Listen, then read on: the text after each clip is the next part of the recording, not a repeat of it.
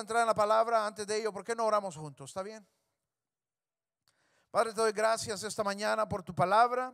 Y oro que hoy puedas hablar, Señor, a cada pareja, a cada matrimonio, a cada pareja que está en el camino de casarse, a cada joven, Señor, que tal vez todavía ni está pensando en esto, pero que desde ya tú puedas depositar en sus corazones el diseño de Dios para las relaciones de matrimonio. Yo oro por cada persona, Señor, que está aquí, que tal vez incluso han pasado por matrimonios, que han pasado por dificultades, matrimonios que están en medio de tensión, personas que han pasado por un fracaso, incluso un, matrimonio, una, un, un divorcio, incluso que tú puedas hablar y restaurar en su corazón el diseño de Dios para el matrimonio, Señor, que tú puedas ministrar y sanar, yo creo firmemente que tú puedes hacer la obra, Señor.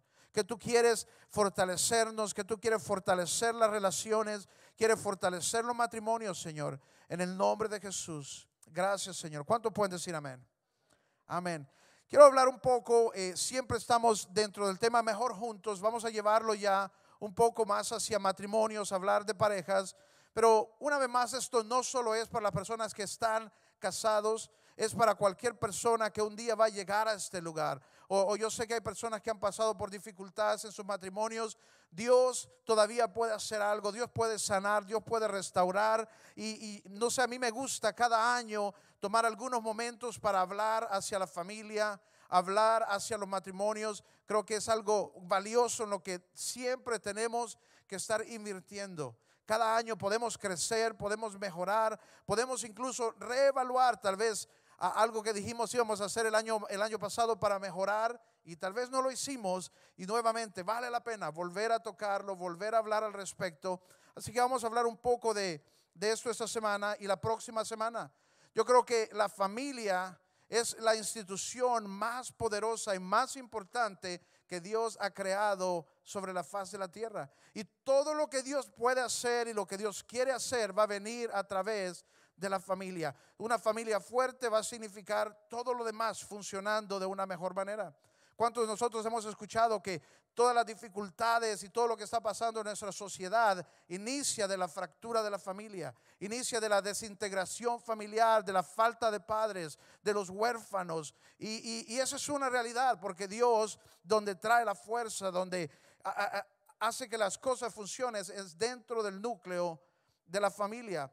Así que vamos a hablar de esto porque es muy importante. Aún como iglesia, no vamos a ser más fuertes que las familias que están en la iglesia. Familias fuertes van a ser iglesia fuerte. Si no, no somos eso. Entonces quiero hablar un respecto. Y esta semana quiero hablar del fundamento. ¿Cuál es el fundamento que hace que el matrimonio pueda funcionar? ¿Cuál es el fundamento que va a ayudarnos a mantener un matrimonio exitoso, un matrimonio feliz, un matrimonio que funciona y esto es compromiso. Se llama compromiso. Es ese pacto que hicimos el día de nuestra boda. Es ese pacto en el que entramos. La palabra misma lo llama el misterio del matrimonio, porque es algo poderoso, es algo milagroso que sucede cuando entramos en el pacto del matrimonio. Y la segunda cosa, la próxima semana voy a enfatizar un poco en la parte práctica, pero hoy quiero hablar un poco del fundamento de, la familia. Y la verdad es que cuando se trata de matrimonio, y siempre me gusta decir eso, por ejemplo, en, en, la boda, cuando estamos casando a alguien, el matrimonio tiene el potencial de ser la relación más hermosa, de ser la relación más increíble de tu vida. Imagínese usted vivir la vida, los altos, los bajos, todas las experiencias, todas las dificultades, de enfrentarlas y, y, y pasarlas con la persona más importante de tu vida. Ojalá con tu mejor amigo. Y, esa es la mejor cosa que podríamos hacer, es pasar la aventura de la vida con la persona con la que más disfrutamos estar, con quien disfrutamos vivir. Pero así como el matrimonio tiene la, la capacidad de ser la relación más hermosa, también tiene potencial de ser el peor, la peor pesadilla. Y esa es una realidad. ¿Cuántos están de acuerdo conmigo? ¿Tiene el ¿Cuántos están de acuerdo conmigo? Es cierto. ¿Por qué? Porque somos personas. Son dos personas las que entran en un matrimonio y somos dos personas imperfectas. Somos dos personas con diferencias, dos personas con diferentes puntos de vista, dos, dos, personas con hábitos diferentes, deseos diferentes y luego algunos somos más testarudos que otros. Y esa es una realidad y esas realidades son las que entran en el matrimonio y para que las cosas puedan funcionar tenemos que aprender a lidiar con esas diferencias. Antes que todo, si usted no pudo estar con nosotros la semana pasada, yo le animo a regresar y escuchar el mensaje de la semana pasada, porque ese era de cómo lidiar con las ofensas.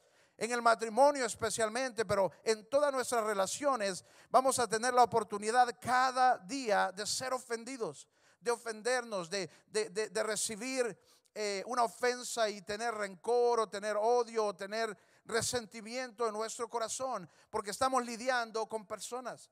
Y esa es la cosa que hablábamos la semana pasada, es la mejor manera de prepararnos para una relación es haciendo espacio para la imperfección de otra persona. No importa dónde usted esté, si usted está ahorita eh, eh, creciendo como joven, aún las relaciones que usted tiene con sus, sus, amistades, sus padres, en el trabajo, en el colegio, aún eso nos puede ayudar y nos va ayudando a aprender cómo lidiar con la imperfección de otras personas y también con el hecho de que nosotros somos imperfectos y lo que tenemos que hacer ahí es hacer espacio. Dígase ahí donde usted está mismo, diga hacer espacio. Tenemos que ser realistas porque somos imperfectos. Y cuando entramos ya al tema del matrimonio, también son dos personas imperfectas las que entran en el matrimonio. Y tenemos que aprender cómo hacer que esto funcione. ¿Cómo hacemos que funcione? Porque somos tan diferentes. Y sabe que a veces se trata de las grandes cosas. A veces son grandes decisiones que tenemos que enfrentar y el uno tiene un punto de vista, el otro tiene otro punto de vista. A veces hay tensión, a veces hay discusión, a veces hay... Eh, eh, eh, desacuerdo y, pueden ser cosas grandes que vienen a desafiarnos, que tenemos que enfrentar, pero no solo eso, a veces son cosas tan pequeñas, a veces son las cosas más pequeñas con las que lidiamos día tras día, día tras día, y son esas pequeñas cosas, la Biblia dice, las pequeñas zorras. Y son esas pequeñas cosas las que pueden comenzar a sembrar división en nuestra relación. Son esas pequeñas cosas las que pueden estar molestando ahí todos los días. Y sabe que como somos personas, esas pequeñas cosas pueden ser lo más ridículo. Porque, porque el día apareció al revés, porque el sol salió muy temprano, porque alguien abrió la ventana, porque te levantaste con el pie incorrecto. Es increíble la cantidad de cosas que pueden hacernos reaccionar como personas. A veces estamos cansados y reaccionamos de una manera, a veces estamos frustrados, a veces estamos irritables, a veces hemos tenido un día pesado, un día pesado en el trabajo. Y si no estamos conscientes de ello, vamos a permitir que estas pequeñas cositas se metan en nuestra relación y comiencen a causar problemas. ¿Y cuántos sabemos que puede llegar a ser tan pesado? Tan pesado, pero son diferencias. Luego, ¿cómo aceptamos a esta persona con la que vivimos? Porque es alguien diferente. Y no solo eso, sino que luego el hombre y la mujer están hechos de manera diferente. Y comenzamos a, ver cosas sucediendo. Yo me he fijado en los últimos años, desde que salió Star Wars, tal vez yo me he hecho fan o no sé qué, pero yo me, doy cuenta que estoy ahí, tal vez estoy en la cama y aquí me queda viendo así como, ¿qué estás haciendo? ¿Qué bulla? Y le digo, pues estoy respirando. Y me dice, no está respirando, está roncando. No, es que yo respiro apasionadamente. Y le digo, además, usted debería estarse alegre de que escucha porque sabe que estoy vivo. Y es mejor estar casado con alguien vivo. Y esa es la realidad más bien. Estamos casados con una persona viva. Una persona viva. A veces le molestan algunas cosas. Yo sé que esto va a ser mucho, pero hombres, hay, hay, hay que cuidar, ¿verdad? No sé por qué a veces me sale un, polvito aquí de la, de la oreja. y ella se molesta. Y le digo, agradezca que soy hombre, pero es que soy feo y todo esto, pues, porque usted quiere casarse con un hombre y todo eso solo es para recordarle que tiene un macho, ¿me entiende? Cuando el hombre yede es bueno para la mujer, es bueno, es saludable para recordarle. Es cierto, es cierto. Y las mujeres pueden pensar que no, pero es cierto.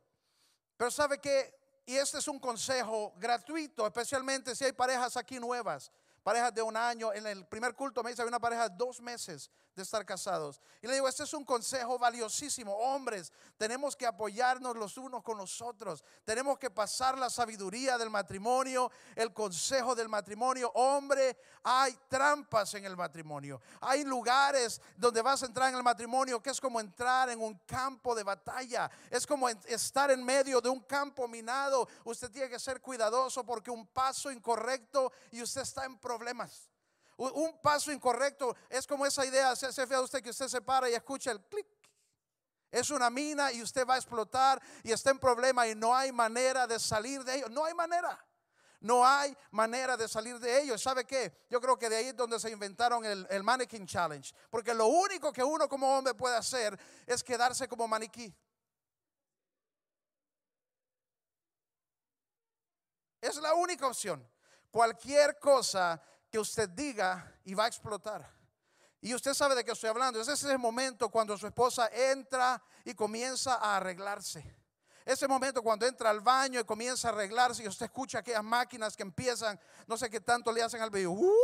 Y empieza el pelo a enrollar y a quemar y toda la cosa. Y sabe que comienza a maquillarse, comienza a probarse vestidos. Hombre, eso es una trampa. No entre al cuarto cuando su mujer se esté cambiando o arreglando, porque es una trampa y no va a salir bien. Es cierto. No hay manera de salir bien. Porque ella le pregunta, sale después de 30 minutos y usted está ahí y ella sale, ¿cómo me veo? Ah. No, no, no. Y usted le dice, ¿te ves bien? Ah, sí, solo bien, solo bien, no me veo increíble. No me perdió, perdió. Usted le dice, ah, qué bien te ves con ese vestido. Ah, con ese vestido sí me veo bien. ¿Qué me estás diciendo? Que con los demás me veo gorda. O sea, no importa que usted diga, no va a salir bien. ¿Cómo me veo? Mira que me dice un maquillaje diferente. Wow, qué bien te miras. No, te ves bien bonito. Ah, ¿qué me estás diciendo? Que tengo arrugas, que necesito. Yo he tratado, yo he tratado. Y le digo, mi amor, aquí no voy a caer en ninguna. ¿Cómo me veo? Increíble. Increíble, te ves increíble. Es más, en realidad no sé por qué te maquillaste, porque desde que entraste, antes de maquillarse, yo pensé, wow, ni necesita. Y me dice, ¿qué me estás diciendo? Que parezco payasa.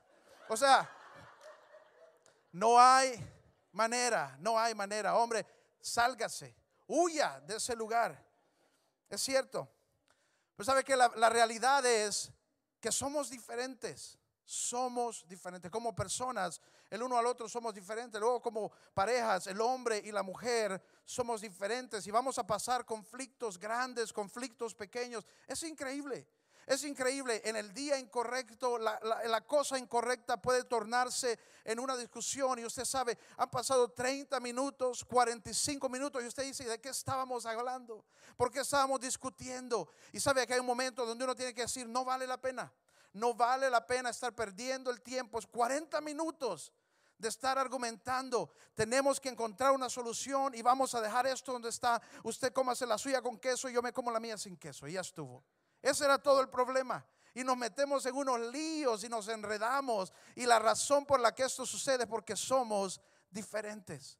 Somos diferentes cuando se trata de lidiar con los niños. Ella lo quiere hacer de una manera, usted lo quiere hacer de otra manera. Tenemos que entender que somos diferentes y vamos a hablar diferente, vamos a hacer las cosas de una manera diferente, pero sabe que el deseo de Dios no es que esas diferencias vengan a separarnos, que esas diferencias vengan a dañarnos, que esas diferencias vengan a, traer separación o, o daño a nuestro corazón. Más bien el deseo de Dios es que podamos ser fuertes, que a través de esas diferencias podamos encontrar un complemento.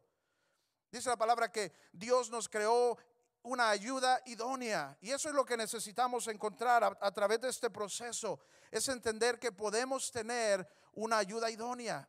Porque Dios, eso es lo que Él quiere, que crezcamos, que seamos más fuertes. No lo contrario. Y sabe que muchas personas entran al matrimonio. Es más, la mayoría, si somos honestos, la mayoría entramos pensando, wow, qué increíble, me encontré a alguien igualito a mí somos igualitos, pensamos igual, tenemos los mismos sueños, queremos hacer las mismas cosas. No, es que el hombre va a decir que sí a todo porque quiere casarse. Y, yo también, mi amor, me encanta ir al mall de compras. Mentira. Mentira. Pero ¿cuántos de nosotros entramos pensando eso? Pensamos, somos iguales. ¿Cómo nos tenemos el mismo sueño? Nos apasionan las mismas cosas. es que a ella le encanta andar en bicicleta. A mí me encanta. Y ni sabemos andar en bicicleta. Pero ahí vamos. Poco tiempo después, honestamente, poco tiempo nos vamos dando cuenta que no es cierto. Somos tan diferentes. Y está bien. Está bien ser diferente, pero tenemos que aprender a lidiar con las diferencias y no permitir que esas diferencias nos separen, más bien encontrar la fuerza en eso. Como que agrega a mi esposa? A mí me encanta hacer, me encanta darme cuenta de cuánto mi esposa agrega a mi vida. Cuántas cosas ella hace, cuántas cosas ella, ella lleva que yo no podría hacer solo. Yo me pregunto, ¿cómo lo haría solo? No sería igual. No sería igual. Y sabe que yo sé que hay personas que están solteros y tú tienes que ser el mejor soltero. No se trata de que no puede vivir sin otra persona. Más bien, entre más completo, entre más lleno tú estés, mejor vas a ir a una relación. Pero hay algo en, en cuando encontramos esa persona que es valioso. Y esa persona puede venir y agregar tanto a nuestra vida, a complementar en nuestra vida. Y eso es lo que Dios quiere. Y ese es el diseño de Dios. Dijo Dios, no es bueno que el hombre esté solo, voy a crearle una ayuda idónea. Y nosotros podemos encontrar esa ayuda idónea. Y ese es el deseo de Dios y eso es lo mejor. Claro, alguien puede estar soltero, incluso hay personas que Dios llama a quedarse solteros y eso está bien. Pero en general, Dios nos creó para no estar solos. El diseño de Dios es que encontremos esa persona que nos complementa. La, mejor, la vida va a ser mejor. Nosotros vamos a ser mejores cuando estamos con la persona correcta. Diga conmigo, la vida es mejor juntos. Y la idea aquí es que vale la pena crecer, vale la pena luchar por la familia, vale la pena luchar por nuestros matrimonios. Especialmente cuando las parejas están creciendo y, están eh, eh, avanzando en su edad. ¿Sabe qué? No es mejor solo. Yo he visto gente de 60, 70 años, no es mejor solo definitivamente. Ahí ya no es mejor solo. Es mejor cuando tienen, me encanta ver esas parejas que tienen 40, 50 años de casados y sabe que ahí van y cómo duran, porque ambos están ahí y se fortalecen y es increíble. Y ese es el milagro, la, palabra lo llama el, misterio del, del matrimonio. Y es algo que Dios puede hacer y es algo hermoso. Y si usted puede tenerlo, hay que luchar por ello. Si usted puede tenerlo, hay que ir hacia el lugar. Pero Dios quiere que crezcamos. Y la idea aquí es que todo lo que soy ama todo lo que eres. Todo lo que ella es. Todo de mí ama todo lo que ella es. Pero para poder hacer eso tenemos que aceptar las diferencias. Tenemos que conocer las imperfecciones de la otra persona y hacer espacio. Imagínese usted si el amor que usted sentía por su esposa el día que usted le ofreció matrimonio hoy no está igual, no está solo sobreviviendo, sino que ese amor ha crecido, es más fuerte, es más profundo, es más grande. Imagínese si su amor fuera creciendo hacia esa persona, increíble. Si su relación con esa persona estuviese más grande, más fuerte. Me encanta decir a mí, o sea, no hay mejor cosa que estar casado con su mejor amigo. Y usted puede tener esa relación, usted puede crecer en ese tipo de relación con su pareja.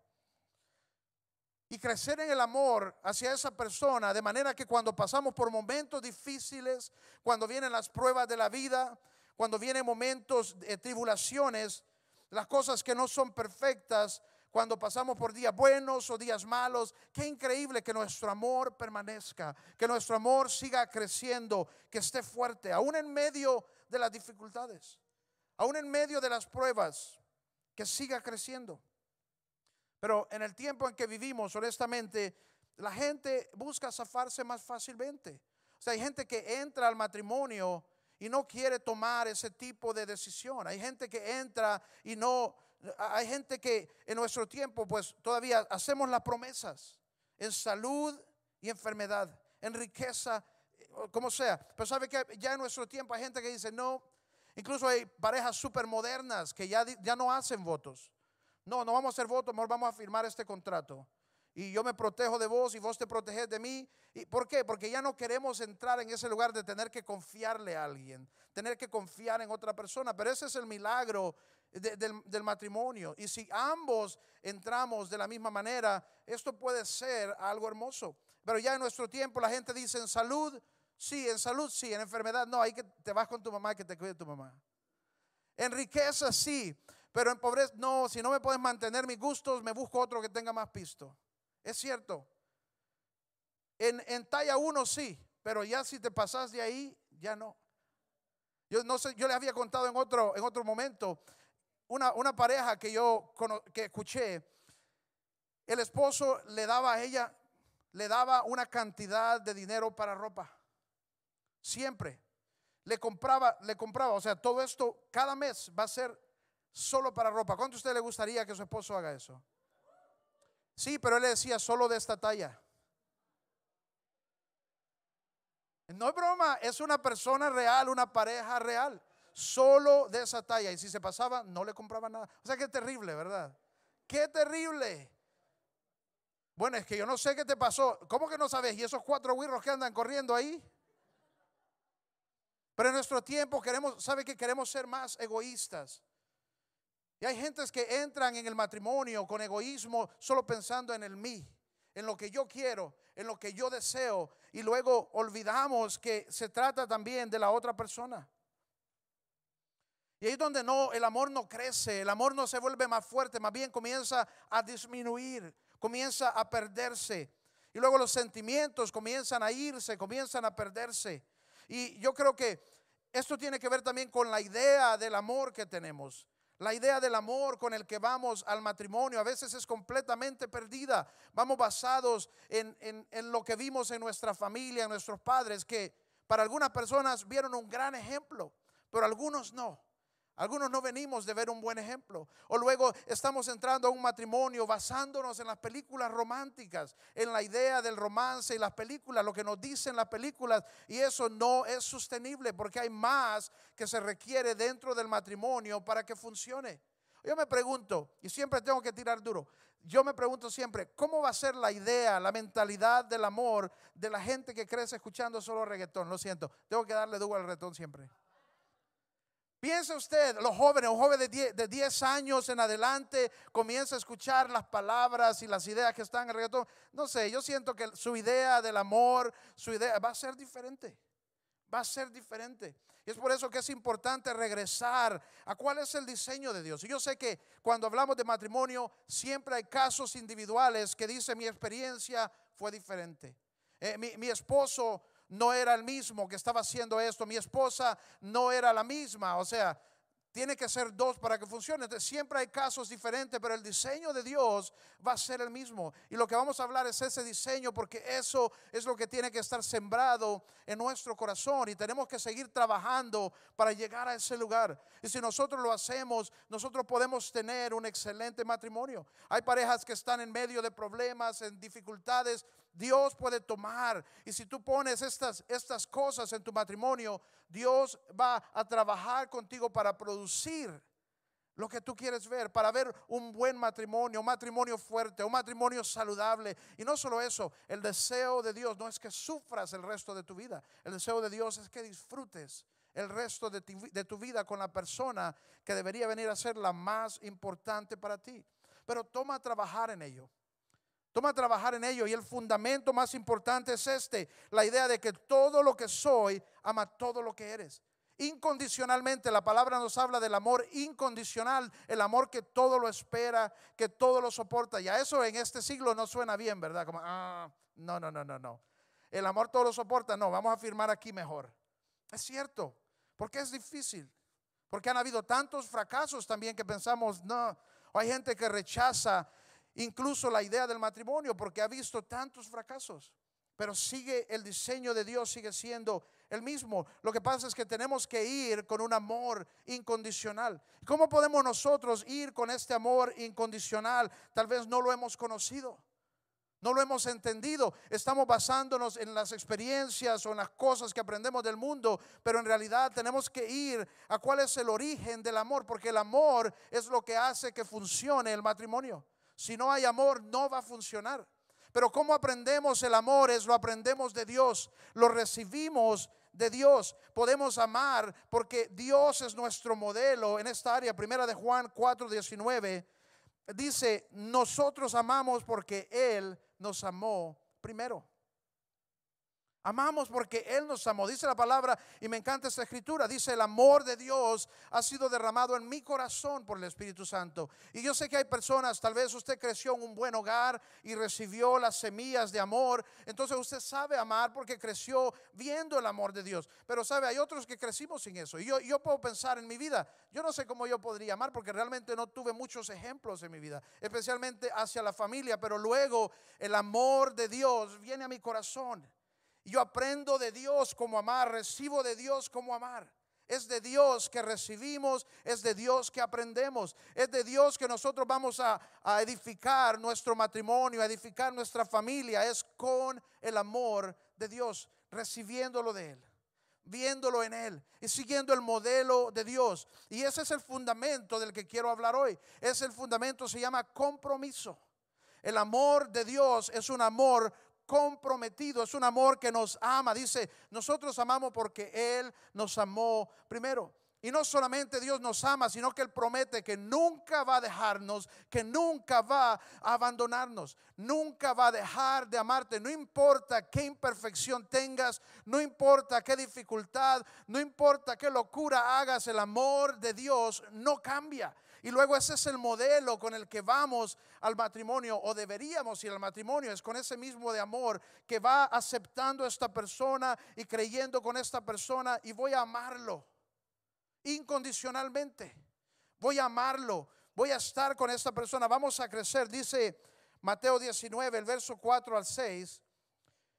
Jesús replicó que en el principio el Creador los hizo hombre y mujer y dijo, por eso dejará el hombre a su padre y a su madre y se unirá a su esposa y los dos llegarán a ser un solo cuerpo. Así que ya no son dos, sino uno solo. Por tanto, lo que Dios ha unido, que no lo separe el hombre. Esto es el milagro del matrimonio. Ese es un milagro, ese es el misterio. Y honestamente necesitamos de Dios para que funcione de esta manera. Es un milagro. Solo Dios puede tomar a dos personas y convertirlas en uno. Y hay personas que entran y aún mucho tiempo después de su matrimonio siguen siendo dos y no uno. Porque no estamos trabajando para convertirnos en uno. Hay gente que entra y desde que entró tienen todos separados, están yo protejo mi lado, yo tengo lo mío por mi lado, yo voy a hacer las cosas de mi manera, voy a hacer las cosas a tu manera, y si me fallas en esto, yo puedo hacer esto, y si no cumplís con esto, yo puedo hacer lo otro, y se separan desde el principio, no son dos, son, no son uno, son dos que viven en la misma casa. Y ese no es el milagro, eso no es el matrimonio. El milagro de Dios es el pacto, el pacto en el que entramos que nos convierte de dos en una sola persona, un solo corazón. El matrimonio no es un contrato donde cada uno va a ver por su parte lo que le conviene. El matrimonio es un pacto, un compromiso en el que entramos para dar todo de nosotros hacia la otra persona. Entramos comprometidos. Si usted no está listo para entrar comprometido, no entre porque no va a funcionar. Si usted dice, tengo que protegerme de esta persona, es porque no le confía. Entonces, ¿por qué va a casarse con esa persona? Si no tiene seguridad, si no tiene confianza, ¿por qué entrar? Tiene que ser dos personas que hacen un compromiso, un pacto y que van a respetar ese pacto. Dice la palabra, y que vamos a dejar de ser dos y venir a ser uno. Y cuando cualquier cosa que venga ya no es de ella o ya no es de él, ya es de ambos. Cualquier problema ya no es de ella y no es de él, es de ambos. Cualquier triunfo no es de ella o de él, es de ambos. Y están ahí para apoyarse, para ayudarse, para crecer juntos, para cuidarse, para amarse el uno al otro. Y cuando hay conflicto, porque va a venir conflicto, y hablamos, es normal porque vivimos con personas que son imperfectas con humanos y somos imperfectos. Y cuando hay conflicto ya no es yo por mi lado y él por el de él, ella por el de ella, ya no estamos peleando el uno contra el otro, ya no es una división entre nosotros, tenemos que unirnos y lograr una victoria mutua, que ambos salimos ganando. Pero a veces cuando estamos tan egoístas o tan separados, hacemos cosas porque queremos ganar puntos en contra de la pareja, qué terrible. Le tiramos cosas, le decimos cosas porque es que yo voy a ganar aquí. Y los dos pierden. Los dos perdemos. Porque tenemos que más bien hacer todo lo que nos ayude a convertirnos en uno. Y eso toma trabajo. Eso toma trabajo, pero el inicio de todo esto se llama un compromiso, se llama un pacto. El matrimonio es un pacto que Dios sella y Dios bendice. Es un pacto de dos personas que supuestamente debería ser inquebrantable. Y dice la palabra que leíamos, y lo que Dios unió que no lo separe el hombre. Debería ser un pacto inquebrantable. Un compromiso que toma mantener un matrimonio, toma un compromiso. Pero hay personas que piensan que es al revés. Hay personas que rompen el compromiso porque ya no tienen los sentimientos. Y es al revés. Los sentimientos tienen que seguir el compromiso. Tú hiciste un pacto y cuando tú te mantengas en el pacto, te mantengas en el compromiso y trabajes hacia el compromiso y hagas lo que tengas que hacer para, para estar cumpliendo con tu, con, tu, con tu pacto, entonces los sentimientos van a seguir. Hay personas que se separan porque dicen, ya no siento nada por este, ya no siento nada por el otro, ya no estoy enamorado, ya no estoy enamorada. Es al revés. Tienes que permanecer en el pacto y haciendo las cosas que deberías estar haciendo. Los sentimientos pueden regresar, los sentimientos pueden recuperarse. Imagínense que viviéramos todo en la vida basado en nuestros sentimientos. Terrible. El matrimonio tampoco, ese no es el fundamento. Los sentimientos no son el fundamento de nuestros matrimonios. Es el pacto que hicimos, es el compromiso. Y en nuestro tiempo vivimos en un tiempo donde la gente le huye al compromiso. Por eso entramos en matrimonios arreglados, porque no queremos comprometernos. Es más, hay jóvenes que no toman el paso de ir al matrimonio tampoco porque tienen miedo del compromiso he escuchado a alguien decir, no, es que todavía no estoy listo porque soy muy guapo. No estoy listo para sacarme de la piscina de todas las opciones. Qué terrible. Espérate que, te, que, cruces la línea y se te empiece a pasar el pelo de la cabeza a las orejas. Espérate. Porque eso va a cambiar, esas cosas van a cambiar, pero el compromiso no es voy a vivir la vida alocadamente, voy a perderme, voy a andar eh, mujeriando y ya cuando ya esté viejo y feo y renco, entonces voy a darme a alguien. Qué terrible idea. Más bien el compromiso es lo contrario, es decir, quiero vivir mi mejor parte de mi vida con esta persona. Quiero comprometerme, quiero separarme. Ya mis ojos ya no son para nadie más que para esta persona. Eso es entrar en un compromiso. Y luego es ese mismo compromiso el que va a mantener nuestro matrimonio no son los sentimientos. Es ahí donde viene la dificultad. Y personas que dicen, no, es que ya no siento lo mismo. No sé, no sé, no sé qué pasó, pues desde que tiene 55 años siento diferente por aquella que tiene 20. Ajá, con razón. Porque ya te dio toda su juventud, pícaro. Pero es increíble. Qué conveniente. No, te mantienes comprometido te mantienes amando a esa persona. Y tienes que hacer las cosas. Piense, si usted estuviese haciendo hoy lo que hizo para ganar a su pareja, estaría enamorado. Si estuvieras haciendo hoy lo mismo que hiciste para conquistarla, tus sentimientos serían diferentes. Pero ¿hace cuánto que no inviertes en tu matrimonio? ¿Hace cuánto que no haces nada por tu matrimonio? ¿Hace cuánto que no la amas, que no la cuidas con todo tu corazón? Eso es lo que Efesios 5:25 dice. El amor que nosotros tenemos, con el que tenemos que ir hacia el matrimonio, tiene que ser un reflejo del amor con el que Cristo se entregó por su iglesia. Que dio su vida por ella. Si tú das tu vida por tu esposa, si tú te dedicas a ella, si tú la amas con todo tu corazón, dice, esposos amen a sus esposas, así como Cristo amó a la iglesia y se entregó por ella. Él hizo un pacto con nosotros en la cruz. En Hebreos 13:5 dice que Él ha prometido no dejarte y no abandonarte. ¿Y qué pasaría si tú comienzas a recordarte todos los días ese pacto que hiciste? Que no vas a dejarla, que no vas a abandonarla, que vas a cuidarla, que vas a amarla, que vas a protegerla, que vas a estar con ella, no importa. en qué situación estén en la vida. Pero ¿cuántas personas abandonan? Y no estoy hablando de un divorcio, estoy hablando de abandonar eh, eh, su responsabilidad, de abandonar hacer su parte, de amar, de cuidar. Ponen sus ojos en otro lado, ponen su vida en otro lado, ponen su atención en otro lado, eh, comienzan a dedicarse solo a la carrera y luego no entienden por qué no funcionó el matrimonio. Pasan todos los días en el trabajo, llegando tarde, 10, 11, pasan todos los días en la canchita. Mujer, hágale cancha en la casa ayude. Pero sabe que cuántos hombres se pierden en todo tipo de actividades y no están haciendo, abandonan mentalmente y abandonan desde su corazón su relación. Ya no están amando, no están teniendo detalle.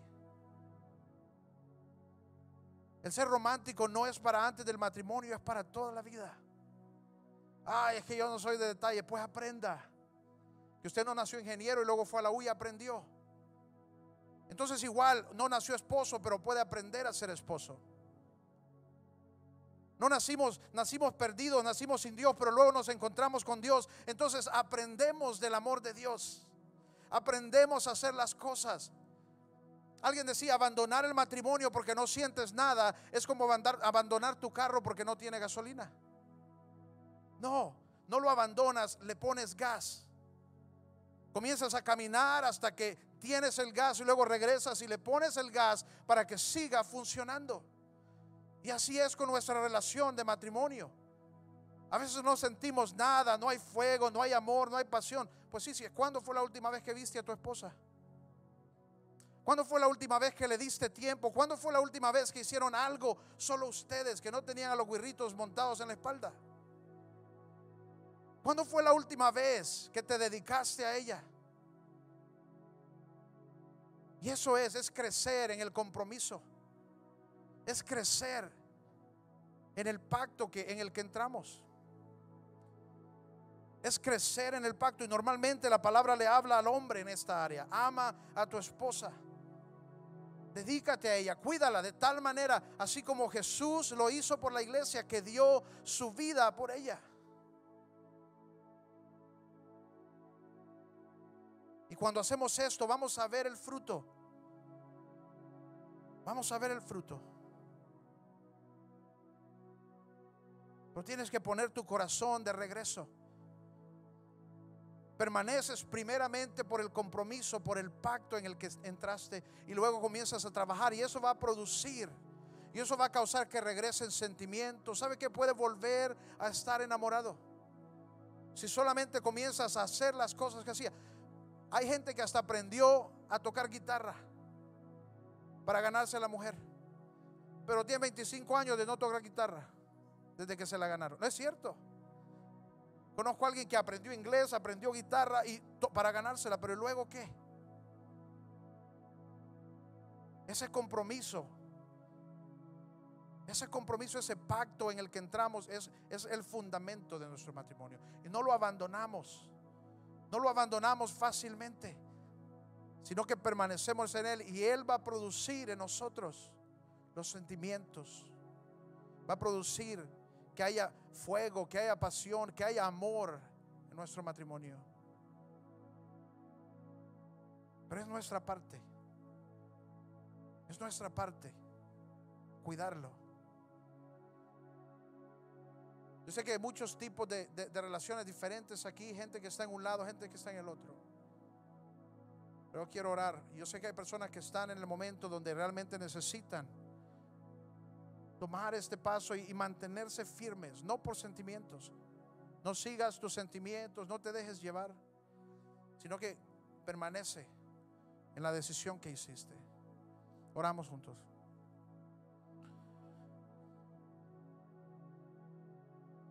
Padre, tú sabes cuánto el enemigo odia la familia.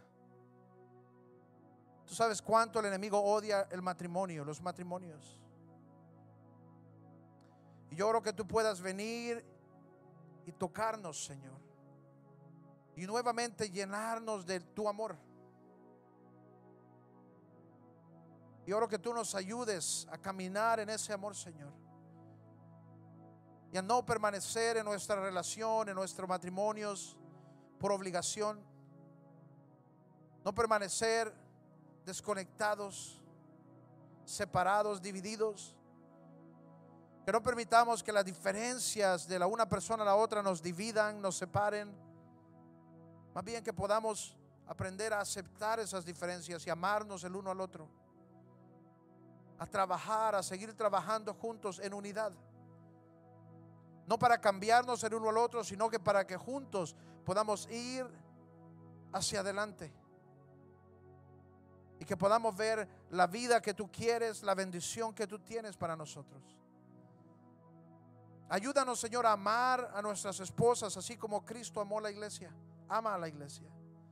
Ayúdanos a, a dedicarnos, a tener amor, a tener pasión por nuestra pareja, por nuestros matrimonios. Ayúdanos a ser, fuertes y determinados en el pacto que hicimos, en la promesa que hicimos el día de nuestro matrimonio.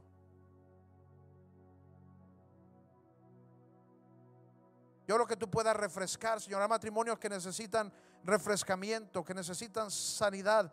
Yo oro por matrimonios jóvenes que están aquí, Señor, que desde el inicio puedan comenzar a aprender a hacer las cosas bien que podamos sembrar las cosas correctas, que podamos tomar las acciones correctas, que podamos desde ya asegurarnos que nuestro corazón está creciendo en nuestro amor por nuestra esposa. Ayúdanos, Señor. Ayúdanos, Padre. Yo sé que tú no te das por vencido y que tú puedes hacer algo. Aún en aquellos matrimonios que están en momentos de tensión, yo oro que tú puedas venir y ayudarles, Señor. Y fortalecerles en el nombre de Jesús. Y oro, Señor, que tú puedas sembrar desde ya la imagen del matrimonio de Dios en la mente, en la mentalidad, en el corazón de cada joven aquí, Señor. Y que no vayan a repetir errores y que no vayan sin estar preparados, pero que desde ya puedan trabajar en sus corazones. Que puedan permitir que tú les prepares, que tú les llenes en su vida, les sanes, para que cuando llegue ese momento estén listos, Señor. En el nombre de Jesús. Gracias por ser parte de City Hope Honduras en línea. Cada semana puedes conectarte en vivo en nuestro servicio de las 5 pm, pero no te detengas aquí. Suscríbete a nuestro canal City Hope HN en YouTube para que no te pierdas ningún mensaje y comparte con tus amigos un mensaje que va a tocar sus vidas. Todo lo que hacemos como iglesia es gracias a la generosidad de cada persona que fielmente da sus diezmos y sus ofrendas para ayudarnos a continuar llevando el mensaje de salvación y alcanzar a muchas personas más para Cristo. Para dar puedes hacer una transferencia a las cuentas que están en la pantalla. Una vez más, gracias por conectarte con nosotros esta semana.